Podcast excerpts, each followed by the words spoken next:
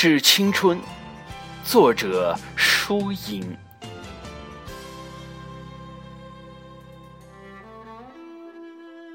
那时，春天正被花朵覆盖，天空是一面蓝镜子，心事如水般透明。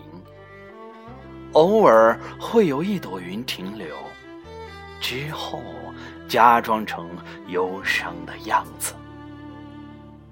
阳光是唇边的一抹微笑，彩虹也是，雨滴只是过客。刚刚落下就被鸟鸣衔走。生活是一首简单的上行旋律，你反复的练习爬音，总会有一个背影背负你的小情绪。文字中的羊群，日记本上的锁，手心中呵护的城堡。爬墙虎长着女巫的咒语。